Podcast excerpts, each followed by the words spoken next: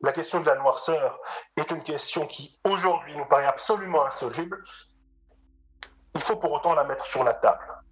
Même si ça nous fait perdre tous nos amis, même si ça nous fait perdre tous nos alliés, même si ça nous fait perdre toutes nos, nos relations, toutes nos connaissances, à un moment donné, ne pas poser cette question, c'est un témoignage de la négrophobie de ce monde.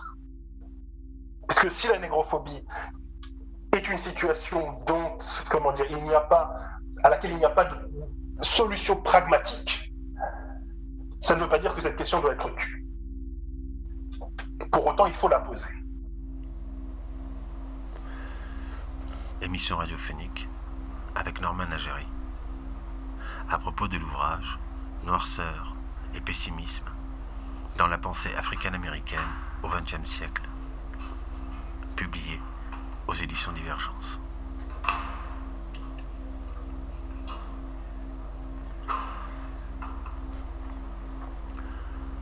Léon de la noirceur est le temps du paradigme de l'esclave. C'est un temps ontologique qui ne s'est toujours pas refermé. Dans Léon de la noirceur, les noirs sont captifs de l'inconscient collectif des non-noirs.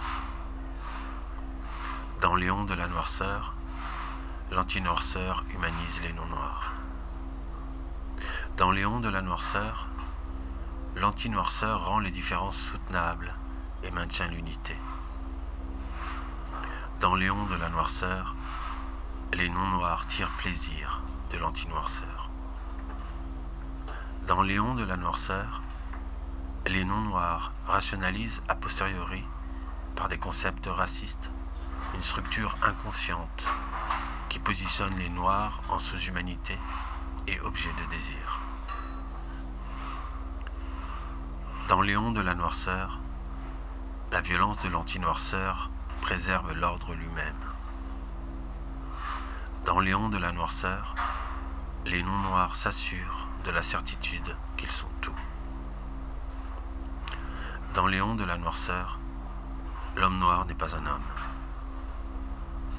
Dans Léon de la noirceur, la position noire est un site de désubjectivation. Dans Léon de la noirceur, la noirceur n'est pas une identité, mais une position relative à la naissance à laquelle il est impossible d'échapper. Dans Léon de la noirceur, il n'y a pas de récit de fin de l'anti-noirceur. Dans Léon de la noirceur, il n'y a pas pour les noirs de chez soi et de maison dans le monde. Dans Léon de la noirceur, la grammaire de la souffrance des Noirs ne relève pas de la narration de la perte et de la restauration. Dans Léon de la noirceur, il n'y a pas de plénitude absente ou perdue, attachée à la noirceur. Dans Léon de la noirceur, la noirceur impose de traverser le monde en étranger à cette terre. Dans Léon de la noirceur, les Noirs déploient des sciences inhumaines et des politiques de l'inhabitabilité. Dans Léon de la noirceur, le marxisme n'est d'aucun secours. Dans Léon de la noirceur, les non-noirs jouissent à travers les noirs d'un bien qu'ils prétendent accomplir. Dans Léon de la noirceur, les noirs n'ont jamais eu de futur. Dans Léon de la noirceur, l'inconscient non noir n'a de cesse de détrousser les conditions de son humanité à même le cadavre du nègre. Dans Léon de la noirceur, la conscience noire est conscience d'une conscience. Dans Léon de la noirceur, les noirs ne peuvent échapper à la noirceur. Ils séjournent près du négatif. Émission radiophonique avec Norman Agéry. À propos de l'ouvrage Noirceur et pessimisme dans la pensée africaine-américaine au XXe siècle, publié aux éditions Divergence.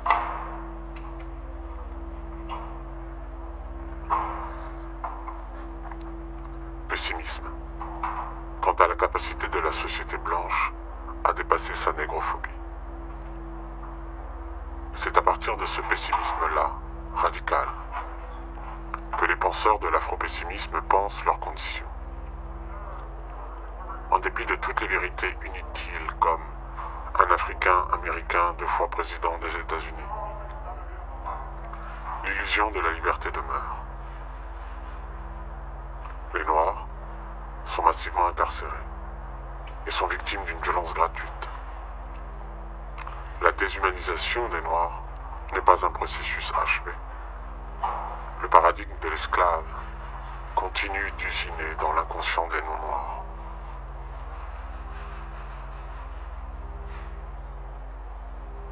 C'est que les non-noirs s'obstinent. S'obstinent à ne pas vouloir. À ne pas vouloir se libérer de leur humanité qui s'érige en positivité en rejetant dans la négativité la noirceur. Toutes les théories sur le racisme, ne sont que des discours a posteriori qui cherchent à légitimer ce fait massif, brutal. C'est que dans l'anti-noirceur, les non-noirs aiment se faire du bien en voulant libérer les noirs.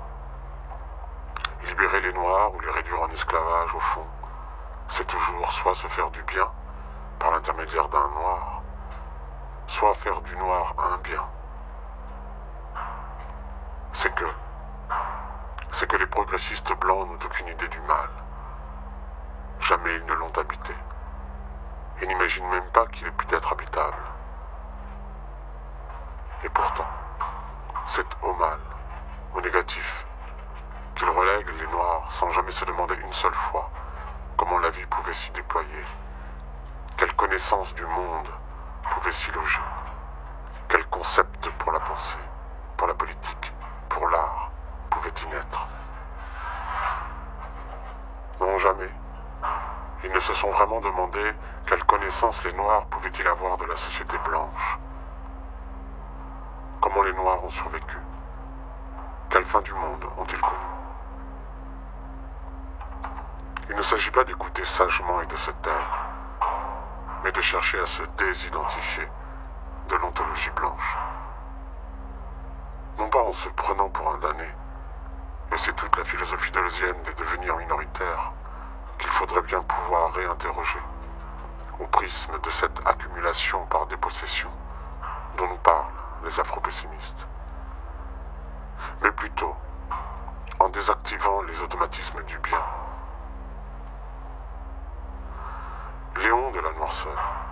Ce temps ontologique dans lequel perdure le paradigme de l'esclave, est solidaire du partage entre le bien et le mal, est solidaire d'une humanité animée par la quête du bien. Alors quoi? Faudrait-il désirer le mal? Il ne s'agit pas de le désirer. La quête du bien aura produit tout le mal nécessaire à son érection. Il s'agit de ne pas désirer sauver ce monde, si c'est pour le sauvegarder sous Léon de la noirceur. Et à ce titre, le survivalisme des non-noirs n'est rien d'autre qu'une écologie de l'anti-noirceur.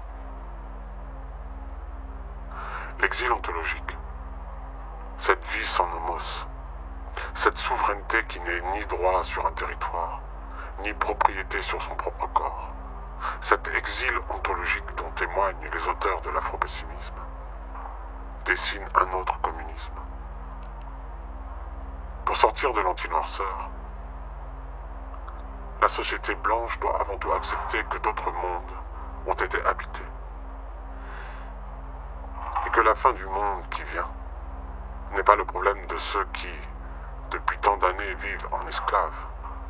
L'Anthropocène s'ajoute aux horreurs le problème de la société blanche, c'est pour elle que désormais le monde va devenir inhabitable. Mais il est fort à parier qu'elle envisage de faire face à cette nouvelle condition avec les mêmes ressorts usés du bien qui l'a conduit à produire tant d'injustices et de désastres. Émission radiophonique avec Norman Ajari à propos de l'ouvrage Noirceur. Pessimisme dans la pensée africaine-américaine au XXe siècle. Publié aux éditions Divergence, avec la voix de James Baldwin et Frédéric Nera.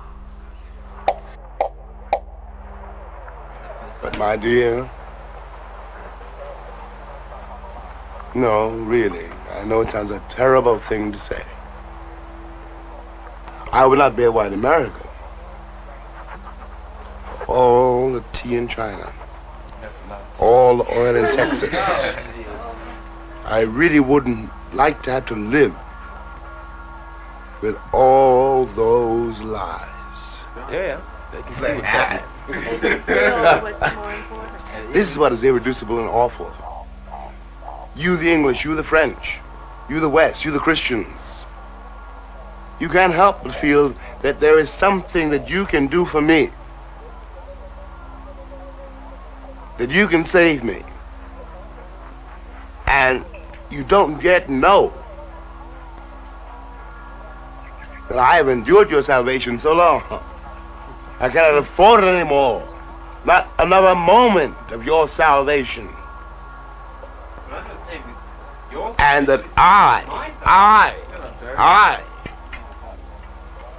I can save you. Mm. I know something about you. Mm-hmm. Right on, tell him. Mm-hmm. Give it to him. I know something about you. You don't know anything about me. Amen. Right on. Amen. Time to find And that out. is where it really is. Good,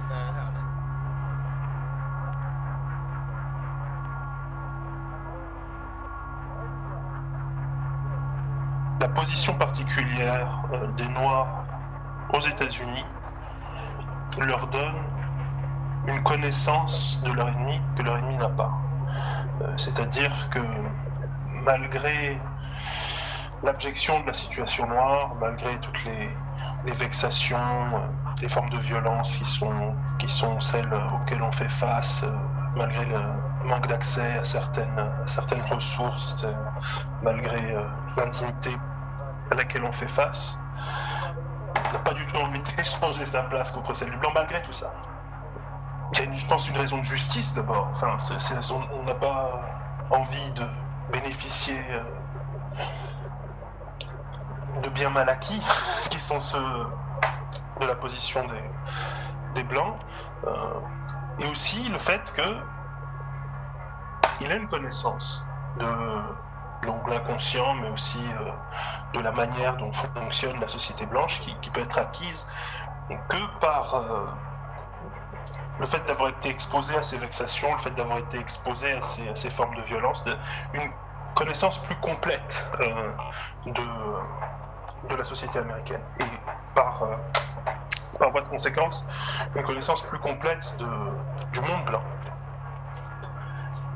le fantasme de, de devenir blanc, le fantasme de se blanchir, ce que Fanon appelle la lactification, c'est sacrifier cette connaissance-là.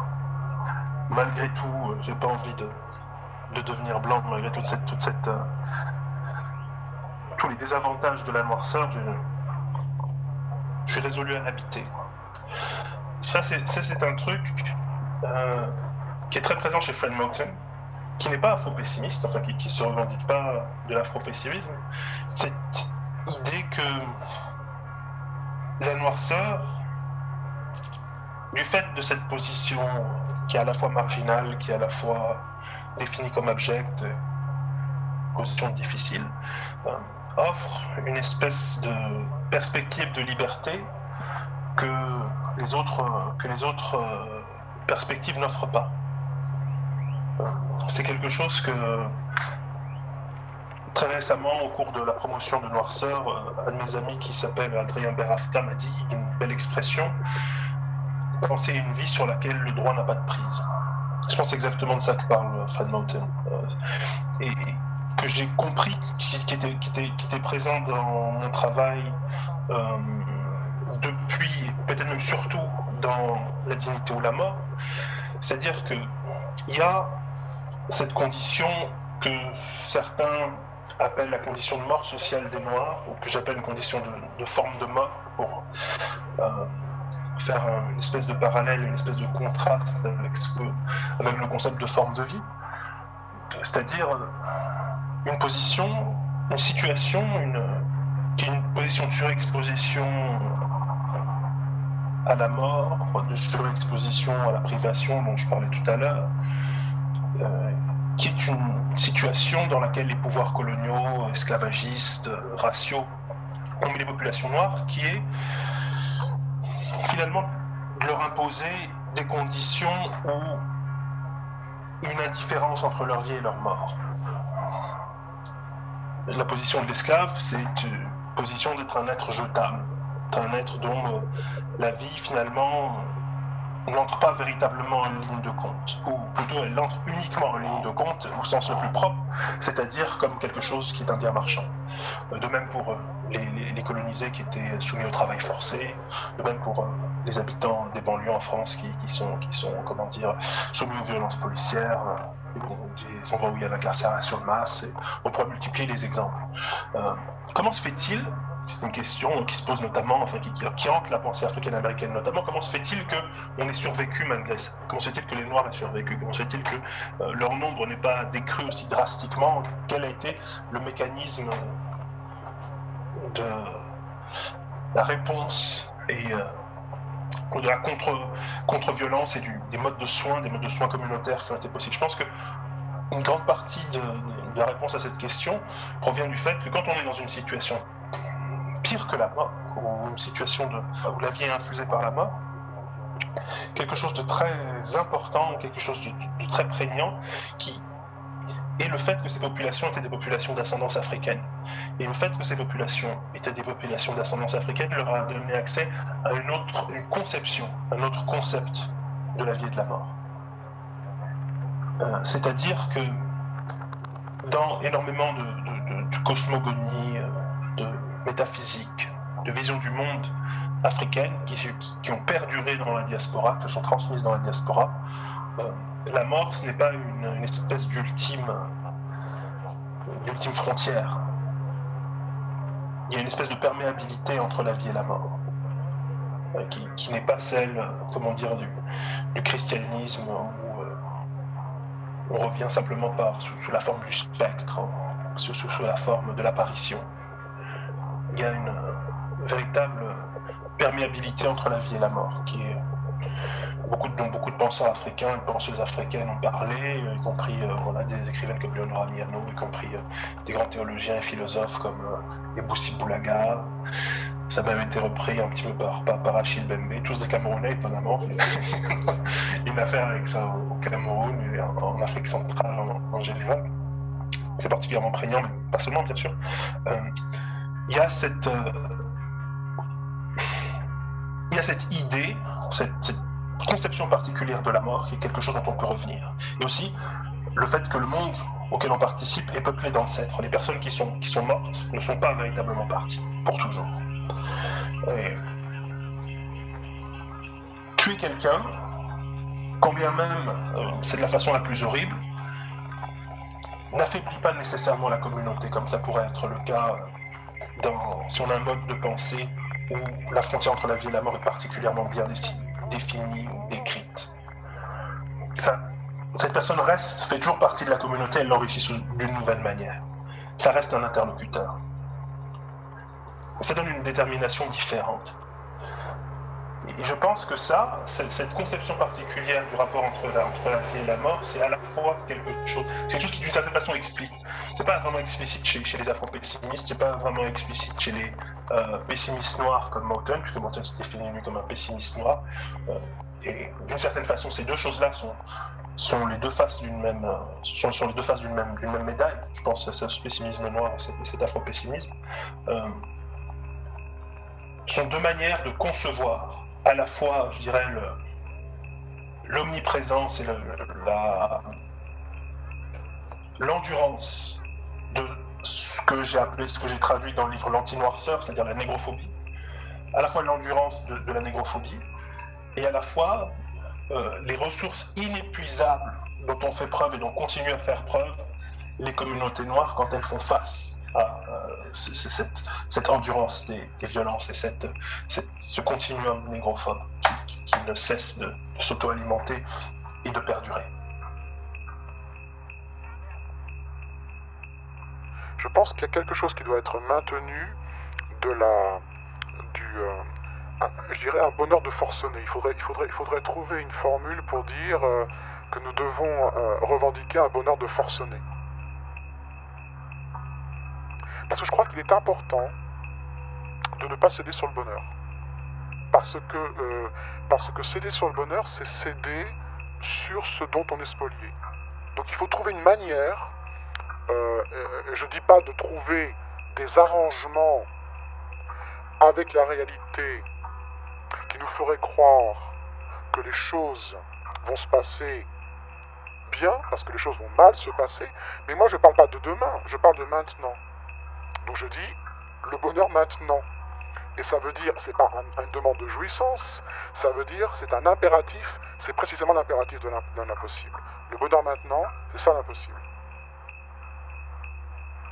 un concept très important qui là vient de la tradition afro-pessimiste, euh, et notamment, comment dire, disons, certaines initiatrices qui ne se revendiquent pas forcément comme afro-pessimistes,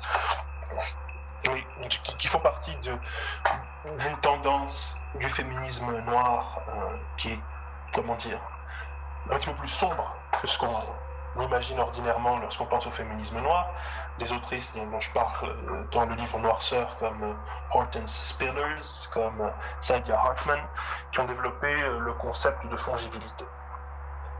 Le concept de fongibilité, ça désigne quelque chose en économie de, très simple, dont, on parle de plus en plus maintenant avec les euh, cryptocurrencies, les crypto-monnaies, caractère de quelque chose échangeable et remplaçable par un objet de même nature, de même qualité, de même quantité. Et c'était la condition des esclaves, c'est-à-dire que l'esclave était un bien fongible, bien qu'on pouvait échanger contre un autre esclave, qu'on pouvait porter en gage, qui pouvait même servir de garantie assurantielle, plus facile qu'un terrain si vous voulez, voilà. Vous mettez en gage votre esclave pour avoir un prêt à la banque, etc. Et si vous ne pouvez pas rembourser, on vous file, vous défilez votre esclave. Ce, genre de, ce genre de, ce genre d'opération, d'opération euh, financière. Euh, donc l'esclave est un bien fongible. C'est pas un bien qui n'est pas remplaçable, c'est pas un bien qui est considéré comme unique, c'est pas un bien qui est considéré comme ayant une valeur intrinsèque, c'est un bien purement échangeable, purement remplaçable, purement prêtable. Évidemment, les populations noires ne sont plus, à proprement parler, hormis si ce sont des sportifs de haut niveau, des biens fongibles. Euh, mais la culture noire est devenue singulièrement fongible. Bien sûr que, comment dire, cette, cette culture est vouée à, d'une certaine façon, s'universaliser. Euh, toute la culture noire et toute la pensée noire vouée à s'universaliser, mais en même temps, l'histoire euh, de la culture noire, c'est aussi l'histoire de cet universalisme par dépossession. Je pourrais dire ça, un universalisme par dépossession. Comme il y a, euh, vous savez, euh, cette, cette, ce- cette révision du concept marxiste d'accumulation primitive, on parle d'accumulation par dépossession. Mais je pense que la culture noire subit très souvent une universalisation par dépossession.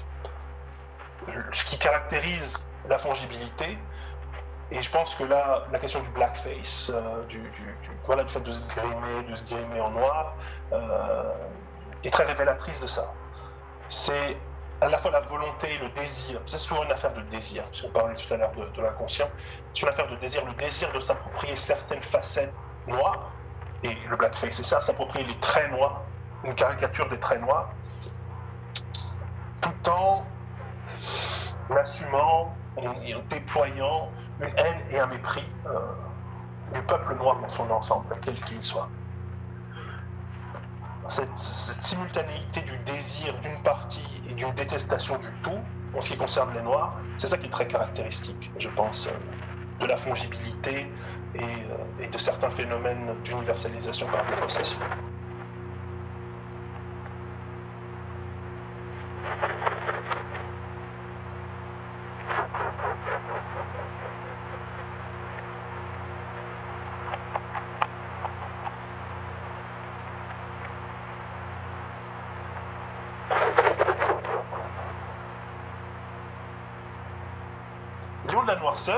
Au fond, c'est un concept qui visait à euh, parler de l'instauration d'un temps, de l'instauration d'une temporalité,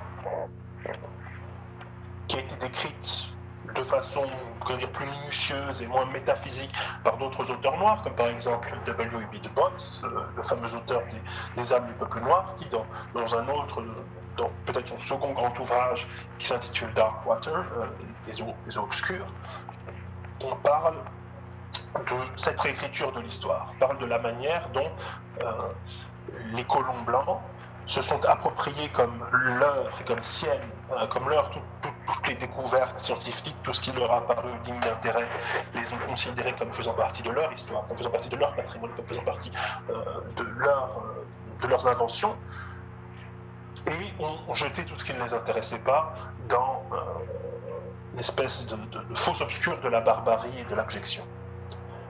C'est une, voilà, une réécriture de, de l'histoire dont nous sommes tributaires euh, et dans laquelle nous vivons. C'est-à-dire que nous vivons dans un temps où la conception de l'historicité ou de la temporalité africaine est celle d'une vague émergence hors du néant. Ce n'est pas vrai. Je ne dis pas que c'est vrai. Mais nous vivons à une époque où toutes les sources qui disent l'inverse ont été raréfiées au point que c'est ce qu'énormément de personnes croient, que ça a valeur de vérité. Au fond, c'est- ça, je pense, Léon de la Noirceur. C'est-à-dire que nous vivons dans un temps, nous vivons à une époque où tout se passe comme si les Noirs étaient des bêtes de toute éternité et sont voués à toujours l'être. Encore une fois, c'est faux. Mais c'est d'une certaine façon euh, la pseudo-connaissance qui fait loi, qui a force de loi aujourd'hui. Et donc,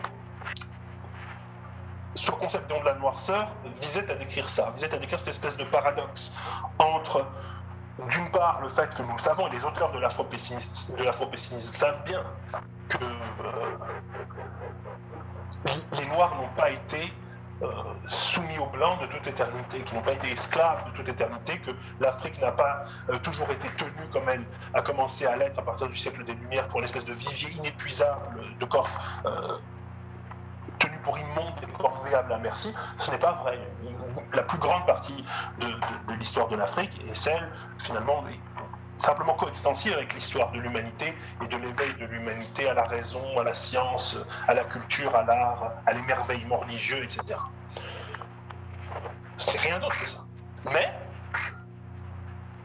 tout ça euh, a été euh, bouclé, bloqué et euh, rendu inaccessible. On ne peut pas faire simplement, on peut pas simplement se dire que comme euh, certains penseurs que je respecte hein, de, l'afrocentricité, on va arriver avec ce contre-récit et qui va suffire à convaincre tout le monde et à nous convaincre nous-mêmes que c'est faux. Il faut tenir en compte le fait que le récit dominant, que nous vivons dans un monde où ce récit dominant force, ce récit dominant a force de loi. Et que pour changer cette situation, il ne suffit pas de faire vivre ce récit-là à l'intérieur même de cet éon de la noirceur, mais une rupture beaucoup plus profonde est, euh, est nécessaire. Un changement de temps, un changement de la conception, de notre conception même du temps est certainement nécessaire. C'est un phénomène qui arrive dans la connaissance en général, euh, c'est-à-dire dans la connaissance scientifique, mais aussi la théologie. euh, On la considérer comme une science, dans la philosophie, dans le droit, dans l'histoire, euh, dans, la biologie même. Enfin, euh, dans toutes les formes de connaissances humaines. Toutes les formes de connaissances humaines se sont liguées pour expliquer que les Noirs n'étaient pas des êtres humains. Euh, il n'y a pas eu de dissidence à cet égard d'aucune science. Euh, elles ont toutes été les mains dans, la main pour affirmer euh, l'abjection nègre au 18, 17, 18, 19e siècle. Quelques figures se sont opposées à ça, évidemment. Euh, et euh, les savants noirs dans leur écrasante majorité, se sont opposés à ça.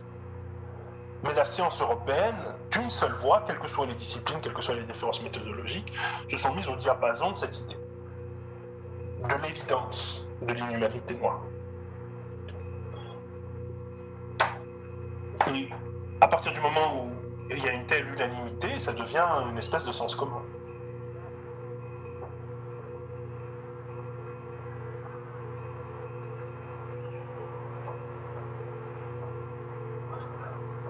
La question n'est pas celle du retour à proprement parler, parce que, encore une fois, c'est impossible. Mais C'est la question de la possibilité d'une avancée vers autre chose.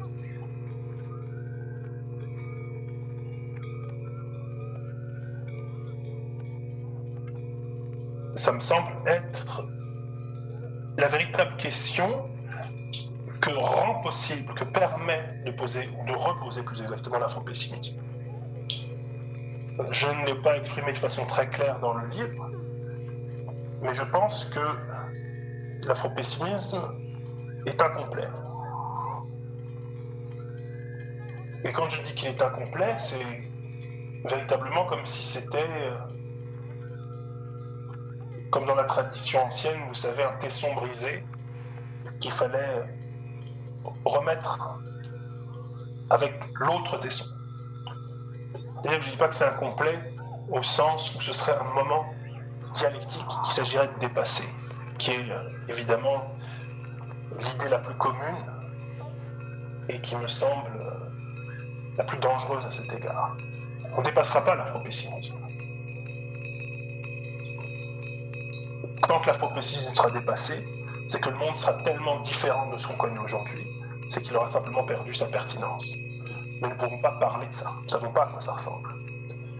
Donc je dis qu'il est indispensable mais incomplet, c'est-à-dire qu'il est indispensable en quel sens? Il est indispensable au sens où ce que dit l'afro-pessimisme, c'est que les populations noires n'ont aucune raison d'espérer pouvoir accéder à l'égalité dans euh, les institutions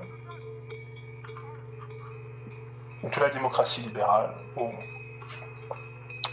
d'autres institutions jusqu'ici concevables dans le cadre de la modernité européenne, dans le cadre des pays à majorité blanche, dans le cadre des doctrines politiques, des théories politiques et sociales, y compris révolutionnaires, qui ont été élaborées dans ces contextes-là. Aucune de ces théories, aucune de ces doctrines, aucune de ces euh, formes d'organisation politique avérées ou envisagées euh, n'est apte à affronter l'abîme de la question de la némophobie. Ça, c'est au fond la manière dont je résumerais, dont j'interpréterais la thèse masse de l'afro-pessimisme. Notre espoir, notre avenir, notre perspective, la perspective des populations noires de l'Afrique, de la diaspora, ne saurait être en dehors de nous-mêmes. Ça ne saurait être euh, dans le fait de placer notre destin entre les mains des institutions blanches. Ça n'a pas de sens, ça n'a jamais fonctionné. Euh, et ce n'est certainement pas comme ça que viendra notre libération. En revanche, la réponse à ça, c'est de dire que, à ce moment-là, notre avenir se trouve en nous-mêmes notre avenir se trouve peut-être dans la redécouverte d'autres projets politiques qui ont eu nom à travers l'histoire récente, le panafricanisme par exemple, euh, le, nationalisme noir et, d'autres mouvements du même genre. C'est cela qui, me semble-t-il, est d'une certaine façon le, point aveugle de, de, l'afro-pessimisme. Parce que, comme beaucoup d'auteurs, comme beaucoup de courants intellectuels noirs, il y a cette sorte d'ivresse du commencement, de désir de commencer. Pour que ça s'arrête, pour, pour changer les choses, il faut que l'Afrique transfigure la position dans laquelle elle est aujourd'hui. Plutôt que l'Afrique soit transfigurée, que la position de l'Afrique soit transfigurée. Euh, c'est selon le projet, le rêve du panafricanisme, atteindre à une Afrique libre, souveraine, puissante et unifiée.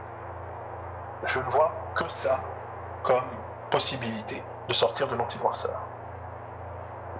La damnation de l'Afrique, sa limitation imaginaire et politique un réservoir d'esclaves, puis un réservoir de forces vives et un réservoir euh, illimité de ressources exploitables d'hommes de femmes violables, tuables. C'est ça qui doit être renversé, être mis à bas, et c'est ça qui transfigurera, je pense, euh, non seulement la condition noire, mais véritablement la face du monde. On peut pas, on peut pas, sortir du mythe, on peut pas faire complètement l'impasse sur le mythe et complètement.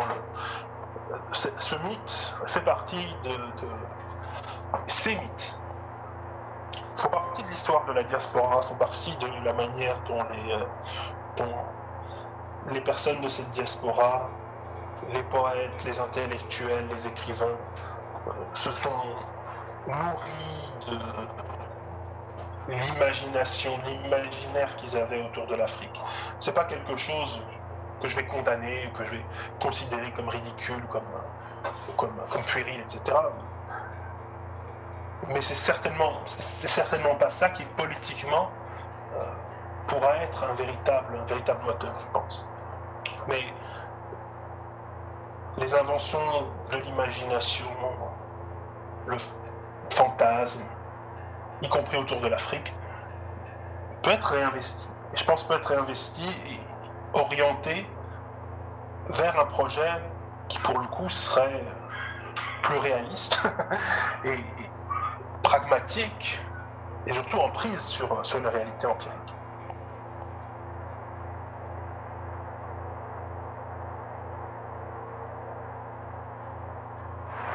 I am trying to tear prison down too. That event doesn't yet occur in European imagination. I am still for Europe a savage. When a white man tears down a prison, he is trying to liberate himself. When I tear down a prison, I'm, I'm simply turning into another savage. Because you don't understand that you, for me, are my prisoner. You are my warden. I am battling you. Not you, Terry. But you, the English, you, the French. A whole way of life, a whole system of thought, which has kept me in prison until this hour. But why are we here? You are trying to find out. And I'm telling you what you don't know. You want us to find out? Yes, you better. You better.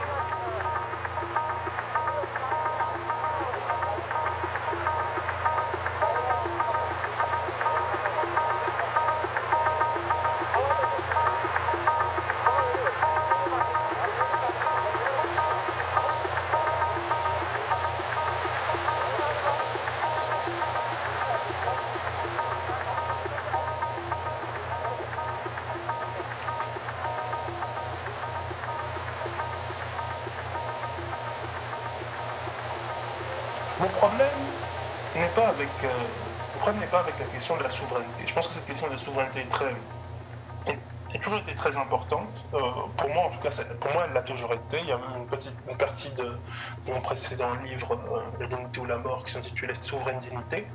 Euh, la question, j'ai- toujours été intéressé, j'ai toujours, comment dire, accordé de l'importance à cette question de la souveraineté. Parce que cette question de la souveraineté ne dit rien sur l'échelle à laquelle elle, elle s'exerce. Elle peut être simplement à l'échelle d'une existence. Et c'est déjà une conquête pour, euh, si on part de, de l'expérience esclavagiste par exemple. Avoir, atteindre, à la, atteindre la souveraineté sur sa propre existence, qui est au-delà d'ailleurs du simple fait de racheter son corps. Parce que mon corps m'appartient, posséder son propre corps, c'est encore être son propre maître. Instaurer une séparation entre une séparation de maîtrise entre euh, l'âme et le corps d'une certaine façon. Euh, un corps ne s'appartient pas. La souveraineté à l'échelle d'une existence. C'est quand on se rend compte que le corps lui-même n'est même pas une chose qui peut entrer sous le régime de l'appartenance. Euh, repenser la souveraineté de manière différente, en les débarrassant de cette espèce de, de- d'obsession de la territorialité et de cette espèce de, d'obsession de, de l'appartenance charnelle, justement. On a, dans la pensée afro-pessimiste, euh, un constat qui est un constat très simple, enfin qui est un constat empirique que n'importe quelle population issue de, l'expérience esclavagiste peut faire en s'interrogeant sur ses origines, c'est-à-dire une absence de connaissance des origines. On sait qu'on vient d'Afrique. Forte chance de venir d'Afrique de l'Ouest. Mais c'est vaste. c'est immensément vaste. C'est pas la langue, les langues que parlaient ses ancêtres. C'est pas d'où ils venaient. C'est pas de quel, quel actuel pays, quelle ethnie, quelles étaient leurs, leurs occupations, leurs intérêts. C'est une situation de déniaisement par rapport à cette illusion de l'appartenance euh, charnelle à la terre, au territoire et, à l'habitation. Ça, c'est ce qui me semble le plus fondamental. Parce que ça, c'est exactement comme, comme, comme ce que dit euh, Baldwin dans l'extrait tout à l'heure. À partir du moment où on a subi ça, on a une connaissance qui est une autre connaissance.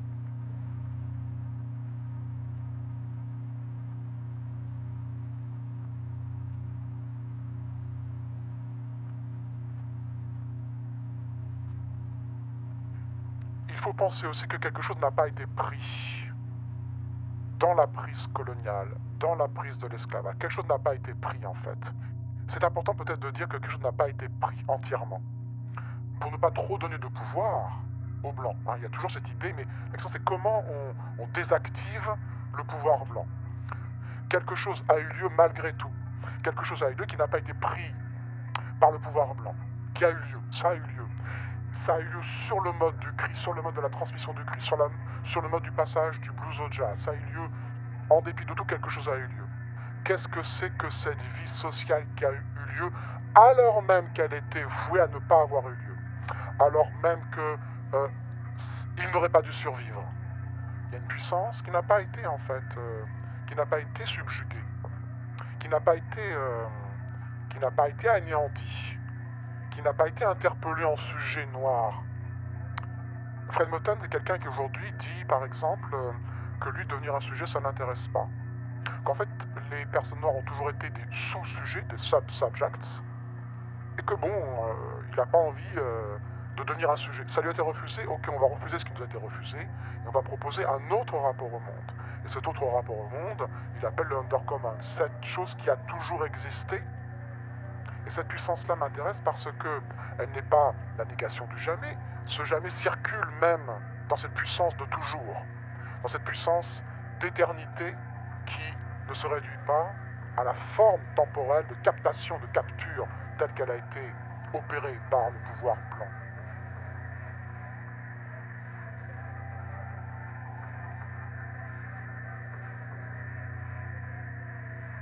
Si on part de l'idée que certaines personnes ont déjà vécu la fin du monde, euh, parce que leur terre a été colonisée, ou parce qu'ils ont dû quitter, euh, parce qu'ils ont été mis en esclavage, eh bien, ce qu'il est possible de faire pour ceux qui, euh, comme moi, portent dans leur peau le- la- poussée coloniale, je peux aujourd'hui, moi qui m'intéresse, moi qui suis sensible à cette autre fin du monde qui est en jeu dans l'Anthropocène et qui est celle de la sixième extinction, alors au moins je peux apprendre à l'enseigne de ce que m'apprennent euh, des penseurs euh, noirs, je peux apprendre à modifier ce que j'entends par fin du monde. Je peux intégrer, je dois, je me dois euh, de me demander si vouloir éviter la fin du monde, pas ce n'est pas d'une certaine manière maintenir euh, le déni sur la fin du monde qui a déjà eu lieu.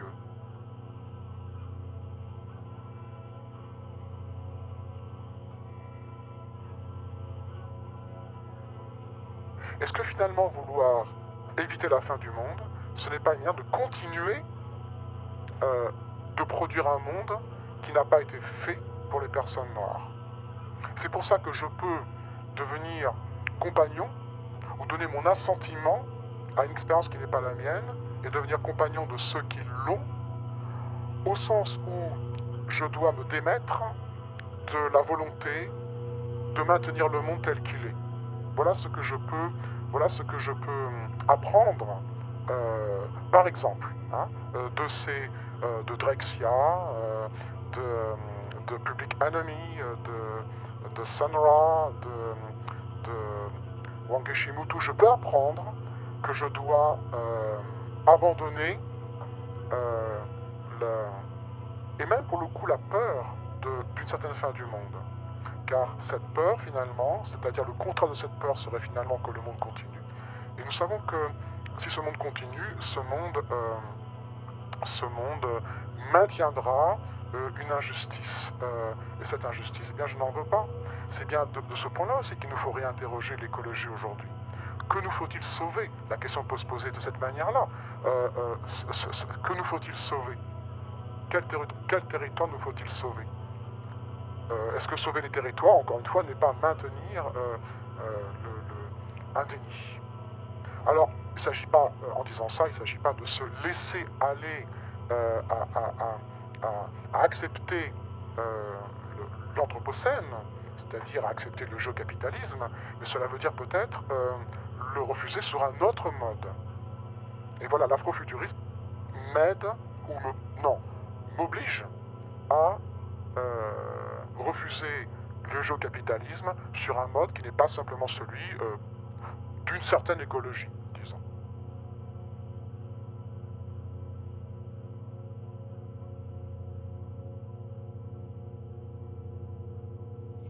la substitution dans la logique d'une certaine gauche, euh, d'une certaine pensée de, gauche euh, éco- écologique euh, qui, se veut en tout cas, euh, la substitution du projet colonial séculaire euh, de comment d'assimilation des autochtones par le mariage forcé, euh, par euh, l'adoption forcée des enfants, euh, par évidemment euh, d'autres logiques génocidaires encore, puisque ces logiques-là sont déjà des logiques génocidaires. Euh, la substitution de cette, logique génocidaire par une autre logique, qui serait la logique de euh, l'assimilation aux autochtones.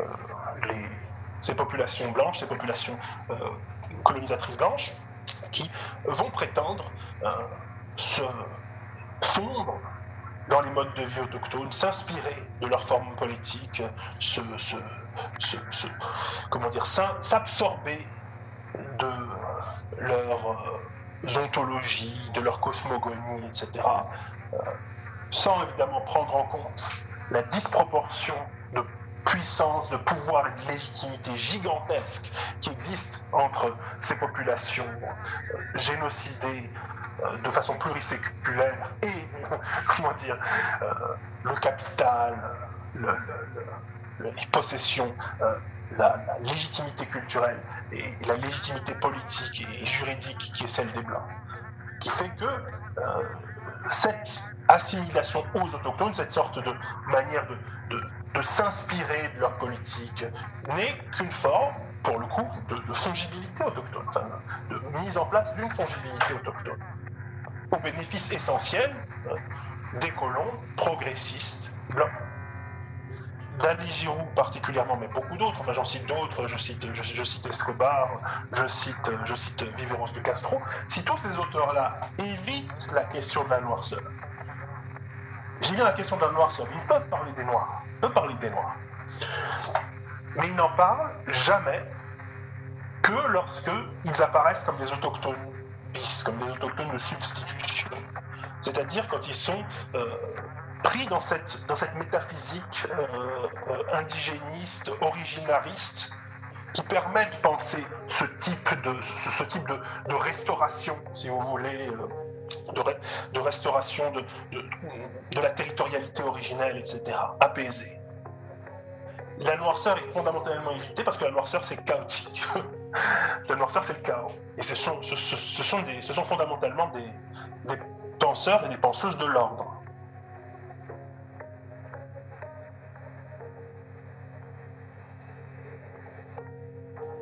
Qu'est-ce que c'est qu'inventer une forme de vie qui n'existe pas lorsque cette forme de vie n'est pas fondée sur le déni de ce qui ne peut pas avoir lieu? Je crois que c'est ça l'invention majeure. L'invention majeure, c'est celle qui n'est pas fondée sur le déni euh, de ce qui échappe euh, au sujet qui crée cette forme de vie. Sinon, si on oublie l'impossible, on crée des sédatifs, on crée du spectacle, on crée du simulacre, mais euh, on crée quelque chose qui a pour fonction de boucher un vide. Hein. Donc là, on retourne sur des, finalement des questions qui ont été importantes dans, dans les réflexions relatives à l'art. Hein. Euh, qu'est-ce que c'est euh, que créer un art qui n'a pas, pour pas pour fonction de boucher la faille du réel, hein, de se mettre précisément là où il y a une faille, là où il y a de la mort, là où il y a de la finitude, là où il y a du non-retour, là où il y a de la perte.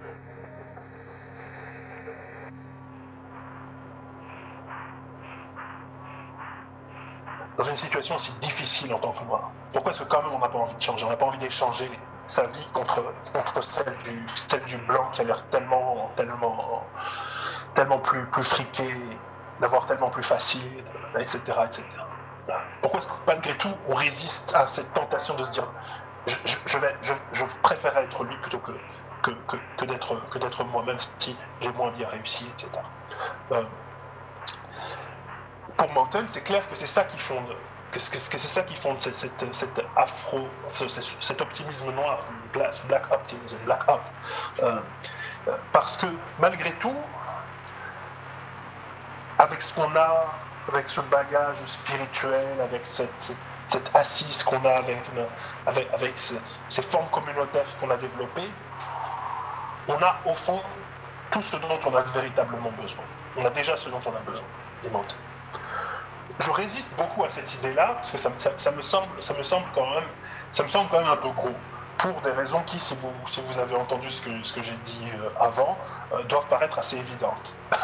non, on n'a pas, tout ce dont on a besoin, clairement pas.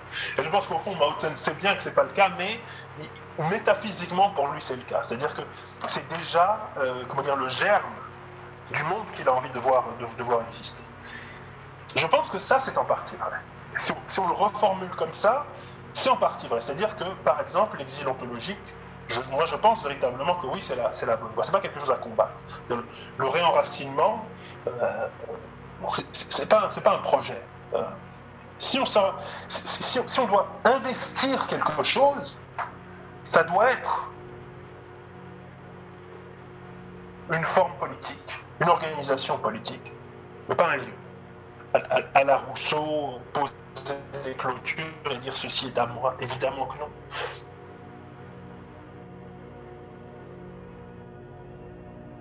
l'idée que la légitimité territoriale n'existe pas, d'une certaine façon, c'est ça l'enseignement des comment dire l'enseignement noir euh, qui, je pense, permet de reconceptualiser à la fois le concept de souveraineté, comme j'avais dit, et euh, de repenser peut-être d'autres organisations politiques qui peuvent même devenir les, bases peut-être du, futur du futur des institutions panafricaines que, que j'appelle de, mes voeux. Ces expériences de l'esclavage, de la migration, de cette illégitimité qui vient de, comment dire, euh, du moment colonial, des échecs de l'étatisation, de l'état-nationalisation qu'on a connu au moment de la décolonisation. Tout ça, ça peut nous donner une bouffée d'air pour penser de nouvelles institutions. Certaines manières de concevoir l'écologie politique qui cherchent d'une certaine façon euh, à territorialiser de force empêchent l'émergence et empêchent euh, la découverte ou la redécouverte de ces, autres possibilités pour l'écologie politique, pour euh, le socialisme, pour le communisme, etc., qui, pourraient être, qui être tout à fait, tout à fait intéressantes.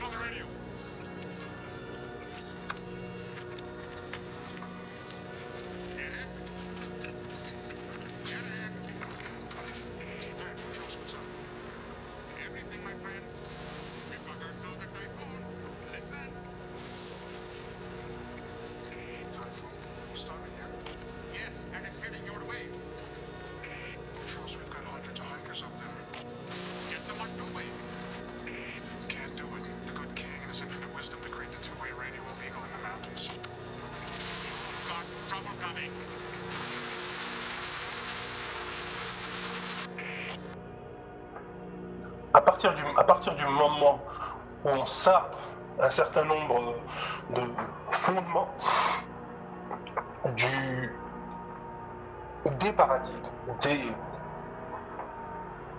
des, éléments euh, cardinaux de l'ontologie politique blanche européenne moderne, comme par exemple la domesticité.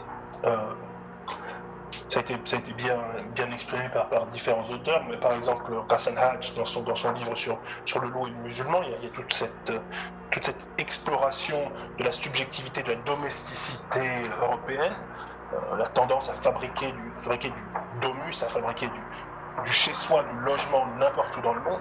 Euh, ça, a aussi à voir évidemment avec la question des esclaves, ça a aussi à voir évidemment avec la question de, la domination de la domination euh, aussi bien des personnes esclaves que des, que des, que des, femmes que des femmes non esclaves, et, et, et, et etc. etc.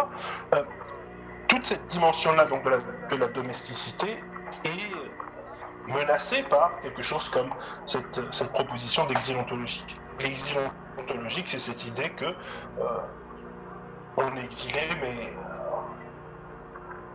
dans l'ignorance du point de départ, et donc dans l'ignorance du point d'arrivée.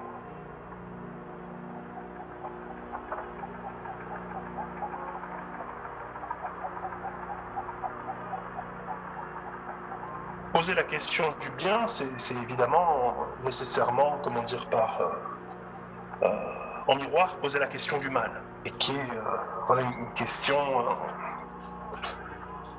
difficilement posable, difficilement posée et difficilement posable,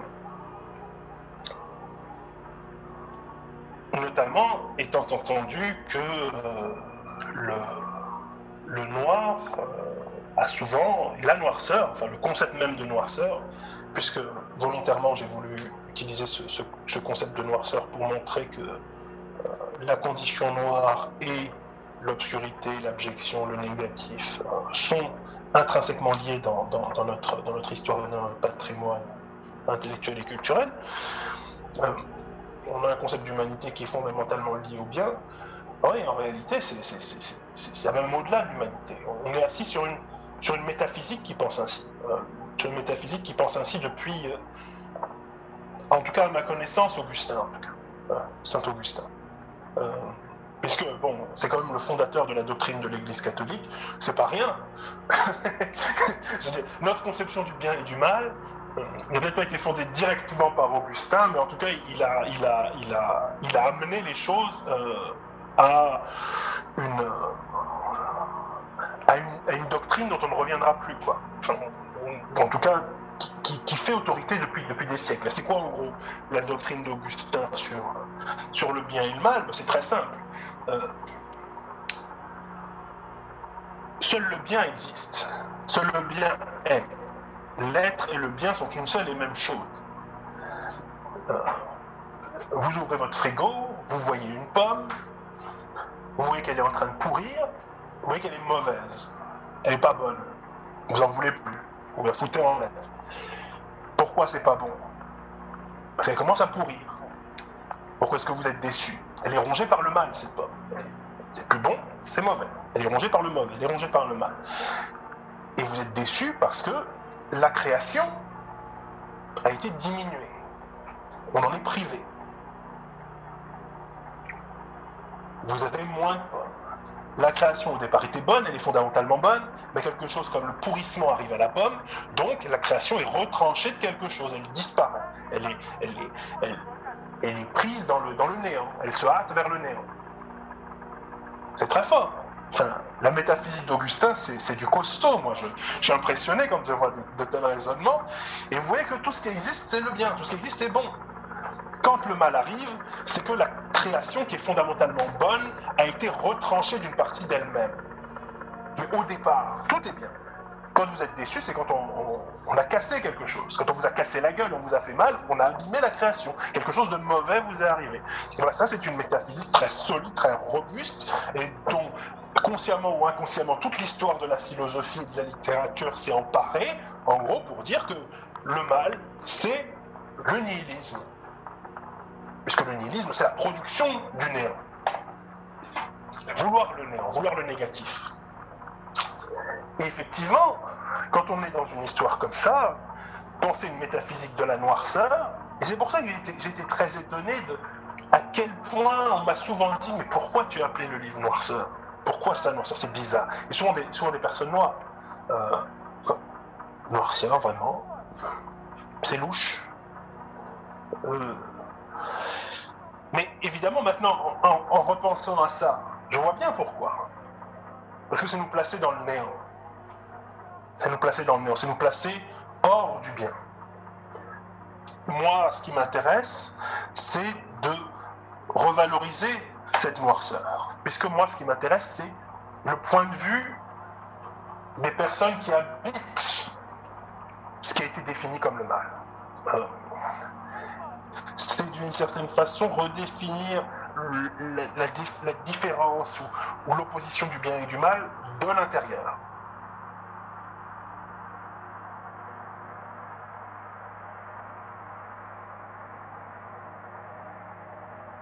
L'une des actions de Trump, c'était de rendre possible rendre possible un langage, rendre possible une manière de faire, euh, rendre possible une manière de traiter euh, les sujets noirs, les, personnes noires, de, traiter les femmes.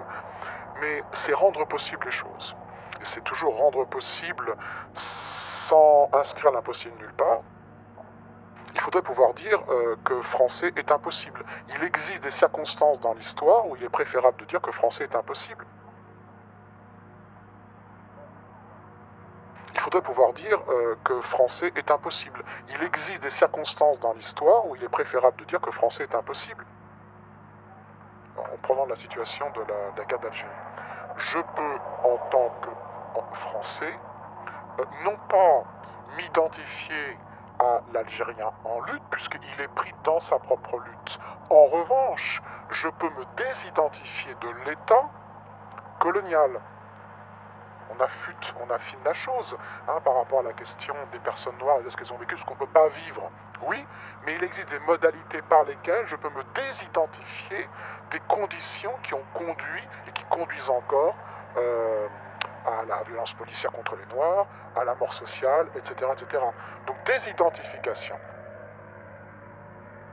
Donc désidentification. Et donc à un moment donné, me désidentifier de l'État français signifie... Et donc à un moment donné, me désidentifier de l'État français signifie français me devient impossible. Que cela ne me soit plus impossible. Voilà, il faudrait dire ça. Or pourtant, on sait bien que rien de nouveau n'est possible sans euh, euh, perte d'identité la désidentification qui est en jeu, c'est la désidentification de à l'anthropos qui est aussi en jeu. C'est la désidentification à l'être humain, à l'humanité, à l'espace-temps de l'humain. Et peut-être que j'ai finalement une espèce de foi romantique dans le fait que l'alien serait pour moi le terme commun de la désidentification par laquelle je peux aussi avoir accès à un rapport, à une expérience que je n'ai pas eue.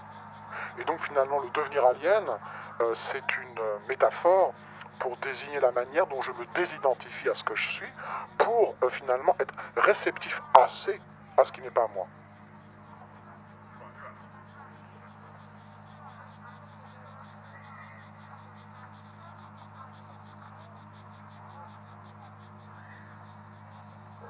La question de la noirceur est une question qui aujourd'hui nous paraît absolument insoluble. Il faut pour autant la mettre sur la table même si ça nous fait perdre tous nos amis, même si ça nous fait perdre tous nos alliés, même si ça nous fait perdre toutes nos, nos relations, toutes nos connaissances, à un moment donné, ne pas poser cette question, c'est un témoignage de la négrophobie de ce monde. Parce que si la négrophobie est une situation dont, comment dire, il n'y a pas, à laquelle il n'y a pas de solution pragmatique, ça ne veut pas dire que cette question doit être tue. Pour autant, il faut la poser. Il y a un groupe que j'apprécie beaucoup, qui est un groupe de métal, dont, le frontman, dont le leader est noir, euh, qui s'appelle Manuel Gagneux, je crois. Le groupe s'appelle Zeal and Ardor, le zèle et l'ardeur. Bon. Et c'est un groupe qui est un petit peu. Euh, qui, a une, histoire, si vous voulez, qui est un peu une sonic fiction, une fiction sonique. Il s'agit d'une espèce d'Uchronie assez bizarre, dans laquelle les esclaves capturés par les Européens, amenés dans les Amériques, au lieu de se convertir au christianisme, auraient développé une espèce de religion profondément sataniste. Ils auraient embrassé le mal fondamentalement.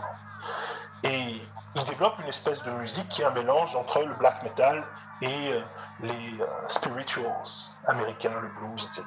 Cette musique euh, qui s'enracine dans la tradition chrétienne africaine-américaine. Que s'était-il passé si, au lieu de se tourner vers Jésus, les Noirs s'étaient tournés vers le diable? Et ça, c'est la question qu'à travers donc, cette fiction sonique, Zilanard ne cesse de, de- de- déployer, de- de- d'explorer. Et c'est la question que, d'une certaine façon, euh, théoriquement, j'essaye d'explorer. Le clash entre les- les- les religions africaines et euh, l'Europe regorge de ça. Combien de, combien de figures, combien d'ancêtres, combien de, figures religieuses, de figures religieuses africaines ont simplement été redéfinies comme le diable, comme Satan. Alors c'est complètement autre chose. Mais, comment dire, ils ont été euh, basculés de force par les missionnaires et par, les, par, euh, institutions européennes euh, coloniales du côté du mal. L'idée, c'est que l'un des, l'un des euh, diagnostics de l'afropessimisme qui fait qu'il il n'est, euh, il est assez peu apprécié par une certaine partie de, de la gauche, euh, des, intellectuels de gauche et même par, par certains militants, etc., c'est qu'il a décidé d'abandonner un moment qui était souvent défini comme fondamental et comme très important de, de- la pensée politique, euh, en le décrivant comme une espèce de perte de temps. Ce moment, c'est le moment de renversement du stigmate, ou le moment de, de- transformation, ou de, transmutation des, des- des stéréotypes et des, des valeurs, etc. Ce moment, je dirais, a essentiellement à vertu thérapeutique a été admirablement, encore une fois, incarné par l'afrocentricité, de dire nous ne sommes pas ce que vous dites que nous sommes. Nous sommes les héritiers de cultures euh, millénaires, pluriséculaires, riches, valori- va- valorisées, valorisables, euh, qui sont porteuses d'une grande sagesse, etc.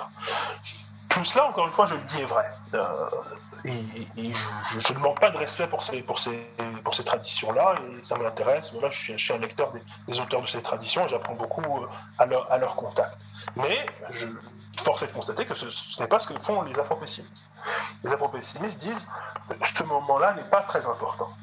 Parce que quels que soient les efforts que nous pouvons faire pour euh, nous revaloriser auprès de nous-mêmes, ça pèse bien peu par rapport à la structuration négrophobe du monde qui nous fait face.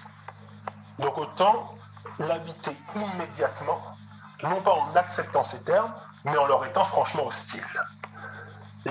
C'est-à-dire que nous devons admettre que nous sommes le mal. Euh, en général, nous avons perdu beaucoup de temps à expliquer que nous représentons une autre forme de bien. Et quand nous disons que nous représentons une autre forme de bien, soit évidemment personne n'écoute, soit ceux qui nous écoutent, ce sont euh, les Dali Giroud qui vont venir, ils vont venir dire oui, oui, je vais habiter avec vous et on va faire le bien tous ensemble. L'afropessimisme, au fond, est bâti sur également une part de non-dit. Les lecteurs, lectrices noires des ouvrages afro-pessimistes qui lisent ça savent très bien que nous ne sommes pas fondamentalement le mal. Ils savent très bien que nous ne sommes pas des idiots, nous ne sommes pas les abrutis, nous ne sommes pas les monstres qui sont décrits. Ça n'a pas besoin d'être dit. Les Africains et leurs descendants ne sont pas privés de la notion de leur propre valeur. Donc ça sert à rien de leur enseigner cet aspect-là. Ce qui est intéressant de leur enseigner, d'après en tout cas les afro-pessimistes, c'est l'idée que euh, il est possible de nous accaparer ou d'accumuler une connaissance du monde dans toute sa négrophobie, telle qu'il existe.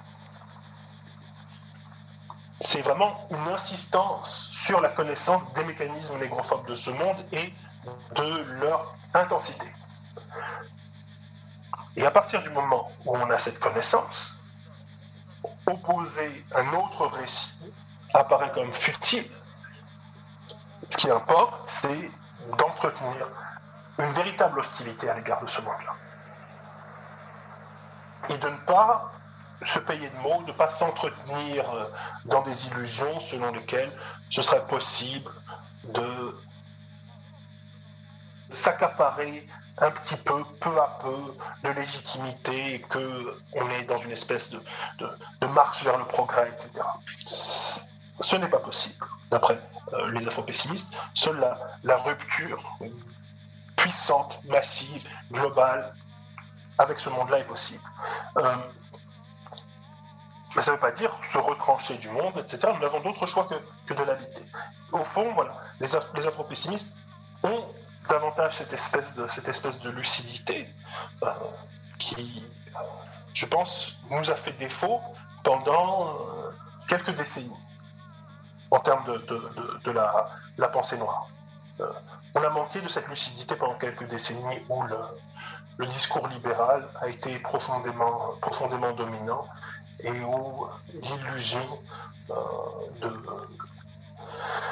l'assimilation progressive du progrès nous a fait perdre beaucoup de temps. Ce qui a rompu un petit peu le charme, c'est évidemment l'échec euh, cuisant des deux mandats d'Obama, qui nous ont montré que tout cela n'était finalement que, de vastes illusions. C'était un moment pédagogique pour beaucoup de personnes, le premier Black Lives Matter en 2005, euh, sous Obama. Ça, a été, disons, la preuve qu'un noir à la première puissance, un, noir à la tête de la première puissance mondiale, euh, ça ne change rien du tout.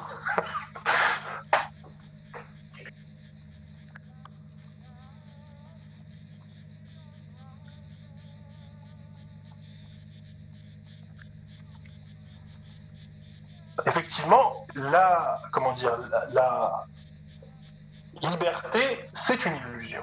Euh, le noir est toujours un esclave en puissance. D'ailleurs, je cite cette phrase dans, le livre, qui est une phrase du, du, euh, euh, gouverneur de la Jonquière, qui était le gouverneur de la Nouvelle-France au XVIIIe siècle, qui, qui dit ça, une phrase qui fait d'ailleurs, euh, comment dire, accord entre anglais et français à cette époque-là. le nègre est esclave quelque part qu'il se trouve. Les Africains qui n'ont pas encore été capturés en Afrique les Noirs dits libres qui ont acquis leur liberté ou, qui euh, se sont échappés à la faveur du marronnage, euh, les esclaves de fait, tout cela sont des esclaves. Euh, les nègres sont esclaves quelque part qu'ils se trouvent. L'accident, c'est leur, leur, comment dire, ce qui est accidentel,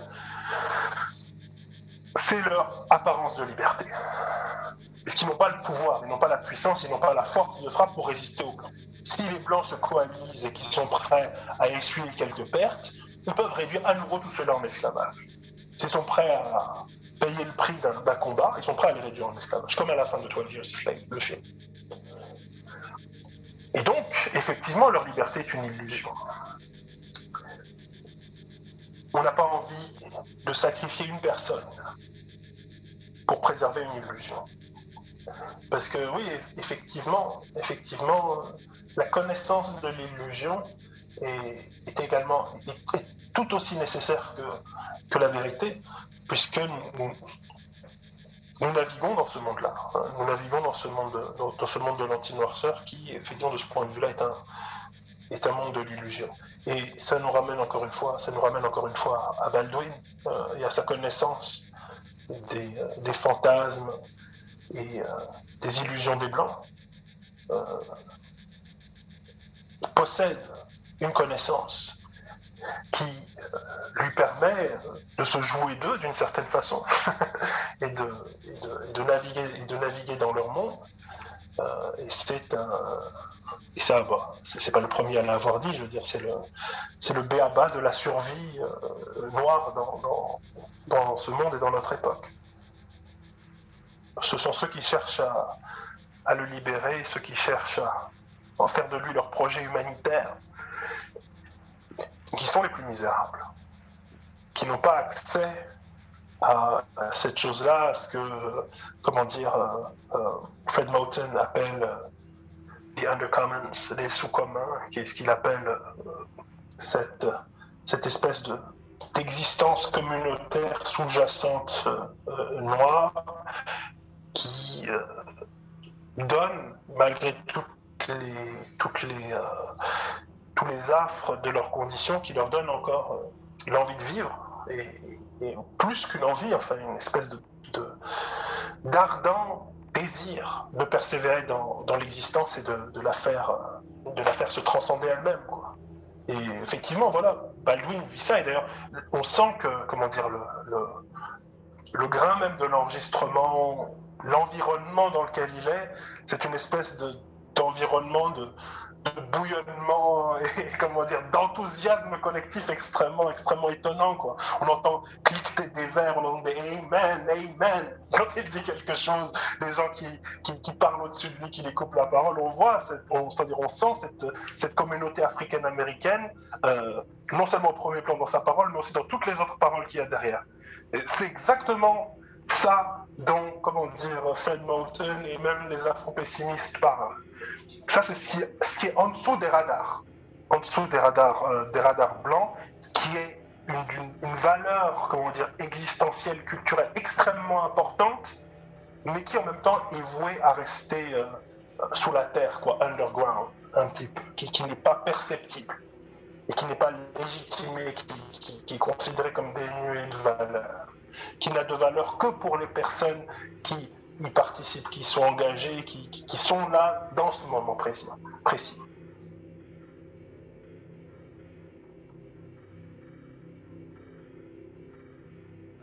But my dear, no, really, I know it sounds a terrible thing to say. I would not be a white American for all the tea in China. All the oil in Texas. I really wouldn't like to have to live with all those lies. Yeah, they can see Like what's that. They can feel what's more. This is what is irreducible and awful. You, the English, you, the French, you, the West, you, the Christians. You can't help but feel that there is something that you can do for me. That you can save me.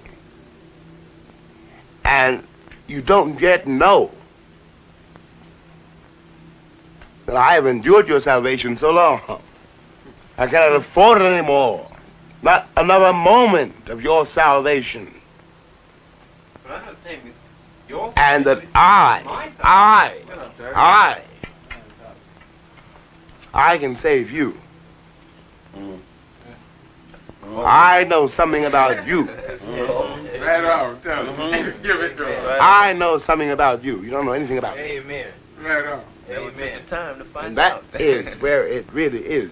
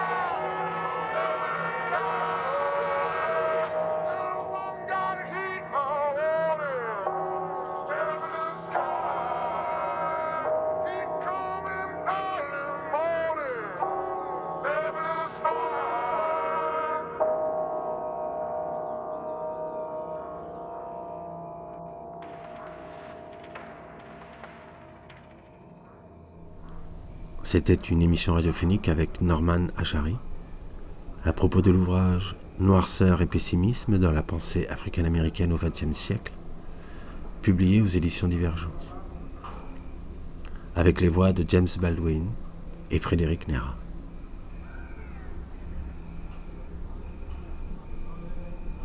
Une émission de La Vie Manifeste. lavíemanifeste.com